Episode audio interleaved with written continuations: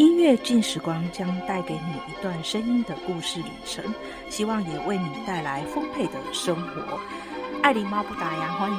你一起来 enjoy 音乐进时光。大家还记得在去年十一月二十一号以及十二月二十一号，呃，爱琳猫有做两集的这个杰克不会忘记的音乐之父史麦塔纳。那真的说实在的，我觉得，呃，这个题材真的对艾琳猫来讲是有些难度。但是这难度，你说它很难吗？其实没有难到呃很困难，但是真的是呃。很花时间，而且要研读一些，应该不是一些，研读蛮多的资料。那艾琳猫为什么是说有点难度？是在指说，呃，刚才我提到的是说，呃，研读资料之外，然后还要再听去听这个史迈的这个音乐作品，然后经过整理，所以呃，就要做很不同、不同、不同的一些呃一些资料，然后呢，再整理成。呃，想要分享给各位呃支持爱狸猫的朋友们，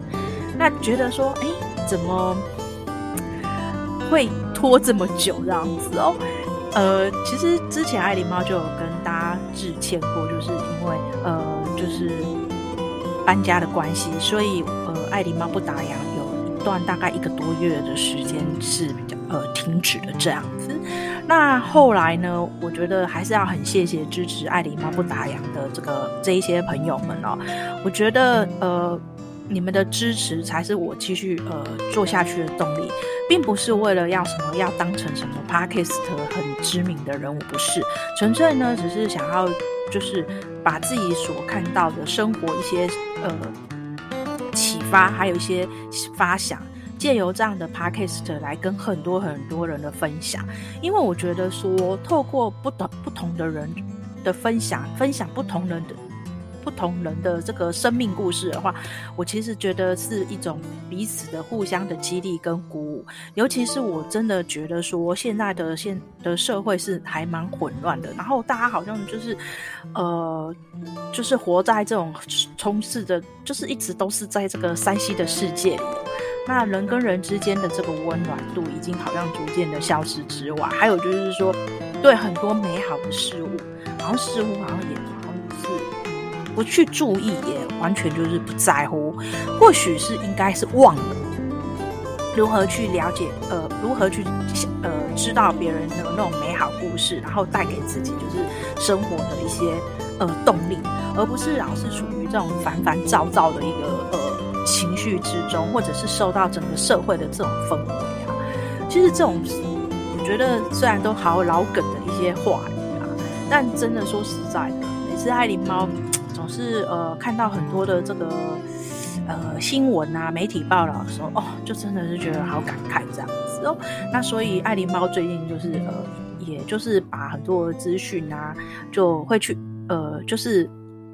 我觉得尽量就是把它关掉，然后。把它化繁为简，这样子。那所以说，我觉得，嗯，音乐哦，真的是一个治疗呃人心的一个很很棒的一呃精神良药，这样子。所以我会觉得说，即使在有些困难度，我觉得爱灵猫是一定有办法克服。那再来就是，呃呃，很多的那个支持者就会问我说。哎，那为什么史麦唐纳 我做到第二集之后怎么都没有？好像还没有完结篇，是是还没有。那爱灵猫就在呃上上一次的是十二月二十一号第第二十五集就有提到，就是说呃预告下一集就是想要做就是史麦的歌剧。为什么？因为我觉得呃之前啊。在旅游业的时候，很多领队只要提到捷克的话，就会提到史麦塔纳，那也会只就会提到我的祖国，但比较不会去提到说史麦塔纳有哪哪一些歌剧，甚至爱琳猫也忘记了史麦塔纳有有有有写过歌剧的的谱过歌剧的曲曲目这样子哦，就是他有作品是歌剧。那后来我觉得说，如果我没有分享这个歌剧的话，似乎好像觉得很难去嗯完整的介绍这个史麦塔纳这样子哦。后来呢，嗯，自己就找了好多好多相关的资料之后，我还真的是特别去听他的这个歌剧的作品，反而还蛮爱上，蛮爱爱上这个歌剧的作品。为什么？因为我觉得那个他的这个整个歌剧里面的这个弦乐，这个曲音乐曲目是完全是，我觉得跟一般的歌剧是很不一样。毕竟，呃，史麦他是属于这个国民乐派的，所以说。呃，他本身呢，呃，就是说是一个爱国主义者嘛，所以他会把那种浓浓的那个爱国主义的这个情感，就放放到这个歌剧里面的这个音乐，但呃，就是作为他的音乐元素这样子哦。那其实史麦的这个歌剧啊，在捷克其实是很知名的，那只是我们都会 focus 在呃，他他谱写的曲子是我的主。所以希望今天的这一集可以跟呃更多人分享，就是有关于呃史麦塔纳的这个呃歌剧这样子哦。那首先呢，我们先介绍一下这个什么是歌剧。我相信呃喜欢听歌剧的朋友们应该是对歌剧不陌生，但是我觉得还是稍微把它简单的描述一下。那歌剧呢，就是音乐、歌曲跟戏剧表演。融合在一起的哦，我觉得有时候都可以讲说，它有点类似就是台湾的歌仔戏这样子，所以人家说台湾的歌仔戏就是像西方的歌剧这样子。那我觉得这个解读就见仁见智，但有一定的相似度这样子。那我觉得说欣赏欣赏歌剧或者是欣赏呃。歌仔戏啊，我觉得这是东西方不同的文化哦，但是它都是一个文化艺术的的一个呈现哦。就是所以说，我会觉得说，哎，不管是东方或者是西方的话，哎，大家就是可以都是去尝试呃欣赏、听听看这样子哦。那歌剧的诞生呢，是从十六世纪的佛罗伦斯，那有一群的知识分子呢，都会聚集在一位。呃，当时有一位巴迪伯爵的这个居住地，他们就会在那边聚会了。那这一些的这一一群的这个知识分子，他们是受受到这个古希腊悲剧的影响，呃，希望说在音乐上能有新的想法这样子哦。所以呢，他们就想到说，哎，就把这个文字跟音乐把它交织在一块。那呢，这一些呃。这一这一些的这个知识分子就成立了这个费奥伦提纳同好会，蛮长的啊，我们就简称同好会这样子哦。那这个同好会呢，就有来自四面八方的成员，例如有诗人啊，有数学家等等等等。那常常呢，他们就会聚集在一起练习啊，演奏乐器及练唱。那大家都知道，当时十六世纪的佛罗伦斯是很有名的家族麦地奇家族啊统治的，所以呢，他们很呃麦地奇家族是很呃认同呃这个这个同好会，所以他就提供说呃在宫廷里面提供他们这个场地，然后让他们去做一个实验这样子哦。哎，那我就觉得说，哦，我在十六世纪的时候，大家就有那个实验精神这样子哦。那很多的这个他们的这个设定的这个题材，都是大部分都是来自于呃希腊神话这样子啊。那后来呢，呃，本来是这个歌剧是属于宫廷人士所独享的，那后来会普及的原因呢，是因为有人为歌剧而打造的歌剧院，以及开放给一般大众。所以，第一间歌剧院是在十七世纪的前半叶里面，是在威尼斯这个城市里诞生的这样子哦。所以，威尼斯就变成是呃歌剧新式舞台表演艺术的一个很重要的地方。那当时呢，在威尼斯，你只要有买票，你就可以来看戏。那关于贵族人士的话，呃，就一定有专属的他的位置或者他的包厢。那当时的歌剧院的舞台前面会有站票，然后这些站票是按照场次去销售的哦。那开场前如果是有空位的话，它一样也是开放的。所以说，据说威尼斯的很多的船夫就是很喜欢很喜欢进去歌剧里面呃呃去剧院里面呃听歌剧，他们就很喜欢这样子一个很闹热闹的戏剧。所以为什么最后呃这个歌剧会这么普及？就是原因来自于就是这个威尼斯的呃这个歌剧院操作的这样的一个方式哦。那后来呢？呃，因为在十七世纪的时候，歌剧跟乐器的形成已经都发展到有一个很固定的一个形态跟样式啊。那尤其是意大利，它的歌剧就有它的表演的标准模式。那后来歌剧的这个流传就有流传到其他国家去。那像英国，呃，有几个城市，它就发展出他们呃这个城市当地特色的这个表演形式。那法国呢？哇，当时是那个路易十四，呃，在统治的时候，他是非常非常喜喜欢这个呃歌剧啊，所以他是很全力的支持哦。所以呢，其实法法国的呃这个戏剧的黄金年代，也就是在这个时时候这样子哦。那他那时候呢，呃，他们呃应该是说法国他希呃希望呈现的歌剧的形态，就是歌词可以。跟音乐在发展的过程之中，他们可以加入新的创意的方式，可以结合在一起。譬如说，在当时，呃，法国有名的这个剧作家卢利先生，他其实是出生在佛罗伦斯，但后来还是受到这个路易十四的重用，然后一直在帮宫廷写剧，呃，谱曲这样子哦。他那时候呢，就创造一个这个新的元素，就是法国式的音乐剧。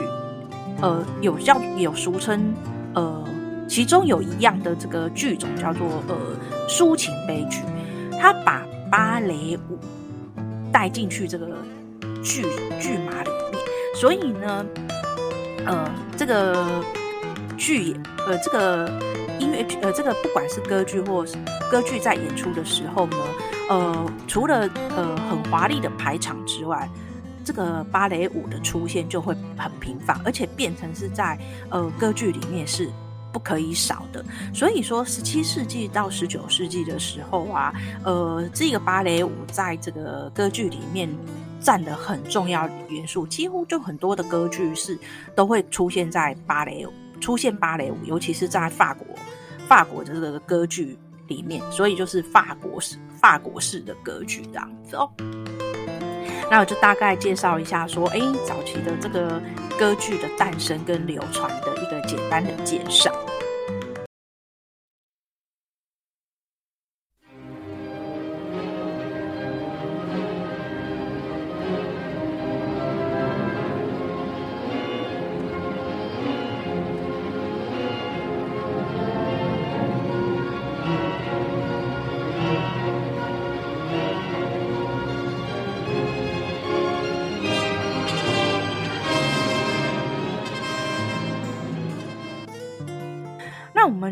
接下来就来讲一下这个史麦塔纳他在创作他的歌剧的过程啊。他当时在创作他第一部歌剧的时候呢，那时候呃，这个捷克的音乐的文化上呢是带有这个政治的这个味道啊。那时候就分两派的这种政治势力啊，一派是老捷克派，一派是年轻捷克派。那老捷克派呢，都是属于这个贵族啊、教士啊、中上阶层的人啊，他们那时候就觉得说啊，就是国民歌剧嘛，就是把这一些波西米亚的一些民歌啊，把它拼凑在一起，算是一个大杂烩，就变成这个国民歌剧。但是这个年轻的捷克派，呃，里面都很多是新闻界的、艺文界的，他们都觉得说。呃，这个歌剧呢，你一定要提出一些就是有关于歌剧的新理念，就加入新元素。所以这两派的这个政治势力啊，就一直在较劲。那我也很佩服这个史麦塔纳，在当时这么两派势力较劲的意味这么浓厚之下，他并没有就是退却，他也没有影响到说他停止他的创作。他在一八六二年到一八六三年就。谱写了他第一部的歌剧，呃，叫做《布兰登堡人在波西米亚》。然后呢，在一八六六年一月五号，是在这个布拉格临时歌剧院首演。那这一部歌剧很特别的是，它不管是在语言、在题材、在音乐上面，都很捷克化。捷克化，化是那个文化的化，也就是说，它的语言就是用捷克语。它的题材呃是来自于呃波西米亚的这个呃某一段历史。它的音乐是来自于这个波西米亚曲风的音乐。呃，这一部歌剧里面，除了它捷克话很很道道地地的捷克，是属于捷克的的，应该是说很道地道道地地属于这个捷克的歌剧之外呢，里面呢还有就是说管弦乐的大量出现，以及合唱的乐段也大量的出现。所以这个就是说，呃，史麦塔纳他在创作他的歌剧的时候，他有很多的这个创作的想法跟理念是跟以往哦是不不一样的哦。然后就像我们刚才讲的这个这个老派捷克，呃，捷克派的啊，他们就是属于这种呃，反正就把这个民歌来弄一弄凑一凑这样。但是呃，我觉得史麦塔纳他真的很蛮坚持他的想法以及。呃，我觉得我个人，艾琳猫个人觉得，在听，呃，在听他这个布兰登堡人在波西米亚的这个旋律的时候，你还是会感受到这个史麦的这个本身的这个爱国情操，以及他有很浓厚的这种民族主义的这个情感在的哦。这个我觉得。呃，跟你一般在听什么这个莫扎莫扎特啊、普契尼啊、比才啦，他们的歌剧是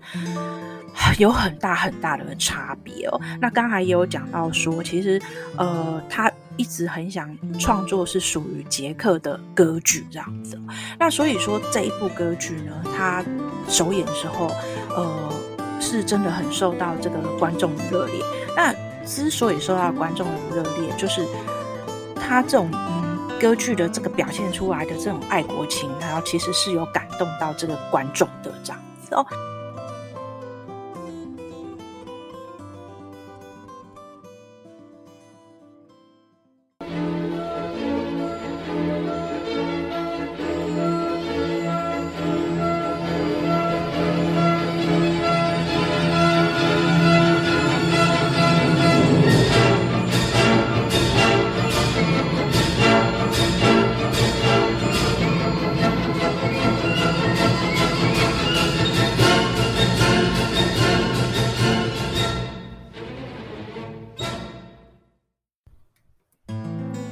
接下来，我们来介绍一下这一部歌剧的这个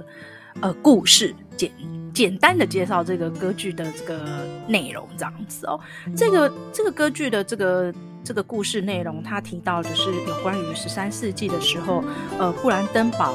呃的军队就占领了这个波西米亚。那当时的那个波西米亚国王阿托卡二世，呃，他在一次的这个战争之中就死了。那他的这个呃太太呢，库尼贡，他就请这个布兰登堡的军军队来这个帮忙，就是对抗这个哈布斯王朝的军队这样子啊。后来呢，就哈布斯王朝就退退回到就回到他的这个奥地利这样子。那当然就代表就是说，哎，已经就是哎，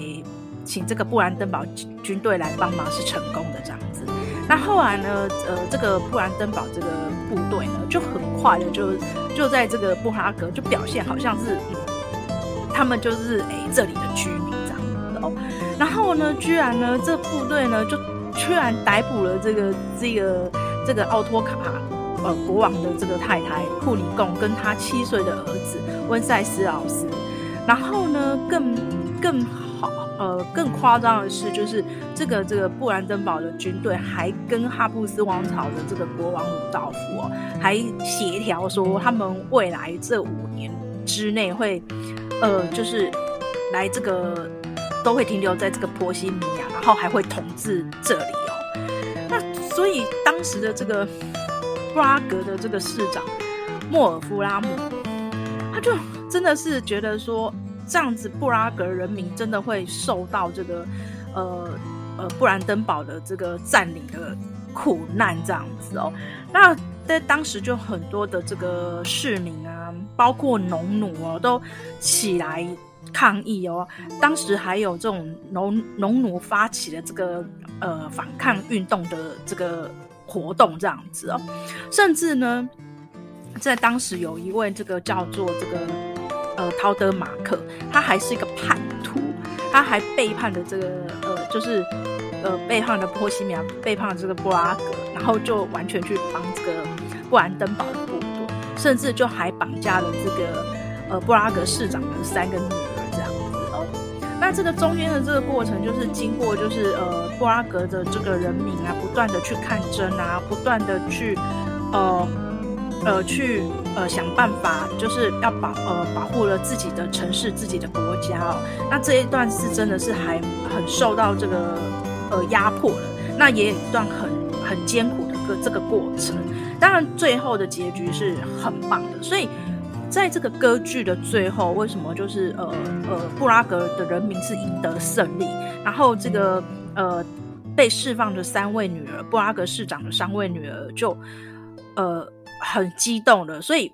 呃，歌剧的最后的高潮就有一段，就是呃呃，三位女儿都重获自由，也包括着这个波西米亚也重获自由，然后他们就是很愤慨，还有很愤慨，然后也很开心的，他们就就就唱了一段这个起来复仇吧，波西米亚之诗，这个是在这个歌剧的最后的这个高潮啦。那，我就可以去呃想象，就是说，哎，当时的这个。呃，这个欣赏的这一些呃观众们呢，他的那种心情一定是很澎，那种很澎，那种很激昂的啦，这样很澎澎湃这样子哦，因为是自己知道的一段的这个过去的历史，然后呢，就就觉得会受到这个歌剧的音乐以及就是呃呃演在这个台上的这个呃演呃演出者，我相信这一种氛围实在是哎。我相信大家都应该知道，尤其是他又融入了这种爱国情操哦，这个这个当然就一定是会呃，就是激起大家的这一种民主民主的这个情感起来这样子哦。那所以说呃，这一部剧嘛，其实比较特别的是，它其实呃有的是在讲，就是说呃，接就是当时的这个波西米亚人，他是在努力的摆脱呃讲德语的占领者的这个压迫统治。那所以呢，同时间呢，呃，这一部歌剧在上演的时候，刚才有讲是一八六六年一月份上演的时候，只是同时间，这个当时的这个呃气氛就是，呃，这个奥地利跟普鲁士之间的关系是非常紧张，紧张到最后，呃，在一八六六年的时候呢。呃六月份开始就发生了这个普普呃普奥战争，那普奥战争就是从一八六六年六月到八月份，这个之间这个完全就是啊、呃、一段是比较嗯，可以说是哎就是战争战争期间，所以说对对这个波西米亚这个呃这个国家人来讲，因为当时是波西米亚。他们的这一种，嗯，呃，就是从这个过去的历史到他们现在，就是身处在这个那时候的一八六六年那一种，那一种，嗯，就是国家的紧张气气氛哦，他们会真的说实在是，我我相信是很有感觉的，尤其是你看到台上演的是，呃，波西米亚人是被讲德语的占领者占据，但是呢，同时间呢，此时的。波西米亚人是被奥地利给占据占据的，对，那这完全是呃呃，这是有点就是，诶，这个历史就有点是在重复到啊，然后就虽然就是说呃，也是都讲德德语，但是完全是。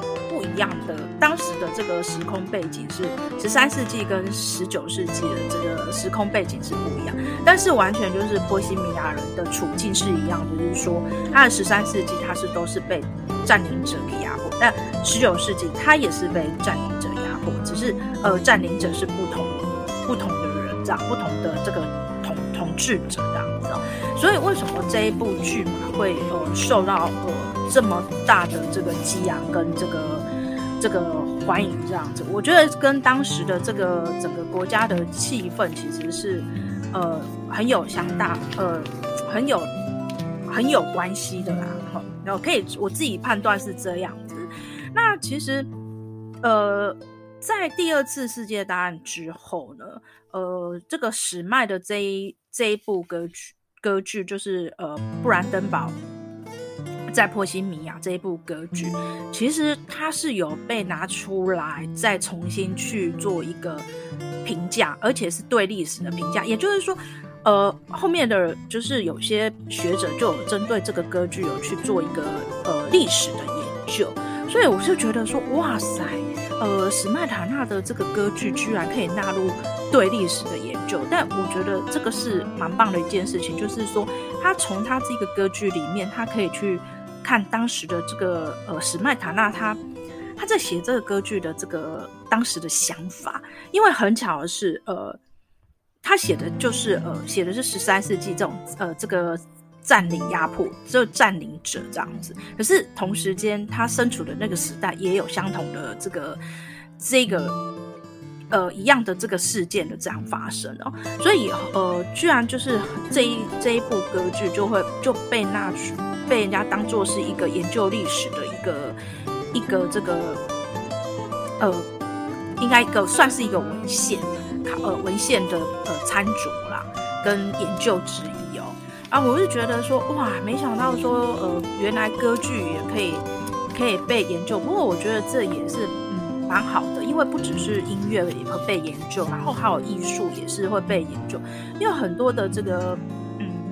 这样的这个艺艺术或是文化，他们的创作的，其实我觉得跟创作的创作者的这个背景，其实还有在当时的这个呃创作的环境跟当时的这个呃时代的氛围，呃，我都觉得都有相很相关。只是说，呃呃，就是这一些学者去研究的时候，都会比较呃研究会比较透彻啦。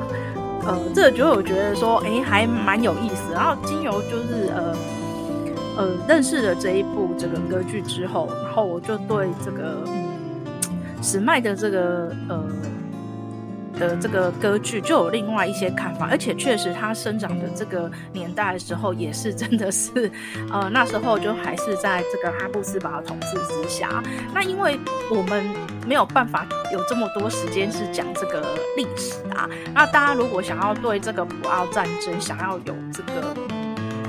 呃，基本的了解可以就是去参考一下维基，或者是呃，可以去参参考一些历史书籍这样。那没关系，爱琳猫也会把这个普奥战争的这个呃相关资料，就是维基百科的连接，我也连接在这个呃呃这个单集的这个呃内容描述里面这样子哦。那这样子的话，不知道大家对这个史麦塔纳的这个。呃，第一部歌剧有没有一些概念？虽然爱琳猫觉得说，哎，今天讲的整个哎没有说很好，但是我相信我应该有把这一些重点都呃，就是分享给大家。那也想要说，呃，其实我觉得认识一部歌剧的话，除了除了去欣赏，呃，欣赏之外，我觉得在呃听一部歌剧之前哦。真的是还蛮建议，就是说先了解一下这个歌剧的内容，因为呃有时候就像说，我觉得这个歌剧它是用捷克语，我们当然是听不懂这个捷克语，可是我们从它的声音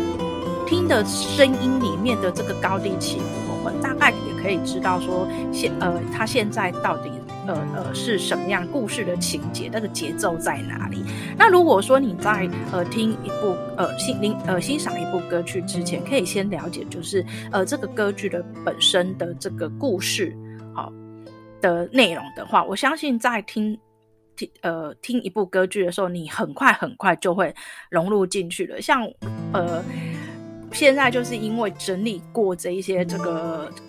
歌剧的的这个重点内容之后呢，哦、就在听这个，嗯，这个布兰登堡在波西米亚的时候，哦，我这个爱狸猫的那个感觉完全都不一样，而且好像似乎都可以兜得上，呃，兜得上现在呃剧码呃情节现在演到哪里的感觉哦。虽然是呃不知道说在呃唱什么啊，但是就是说可以大概就是诶，从他们的肢体表表演，还有从这个音乐的节奏里面，大家就会知道。那我是有曾经看过，就是呃这个歌剧里面就是有英文字幕的，然后我就觉得说，诶，当然啦，如果说诶看英文字幕的话，其实也更容易可以去了解的。但是真的不建议就是用英文唱，我真的有发现那个。这一部歌剧有人用英文唱，我觉得真的是，哎，好好没好没有那个感觉。毕竟我刚才有讲过，其实这一部戏它是很道地的捷克话，呃，就是全部都是用捷克语，用捷克用波西米亚故事。对，那所以说，呃呃，到时候呃，一样，爱琳猫还是会把这个就是有关于这一部的歌剧啊，我还是会呃。就是相关连结也是会放在这个叙述的内容里面。那希望你今天会喜欢这呃今天这一集的内容。那我们还会再继续介绍有关于史麦坦纳的这个歌剧。我们总共还会会介绍四部，然后今天已经介绍第一部了，我们还有三部，然后敬请期待。谢谢，拜拜。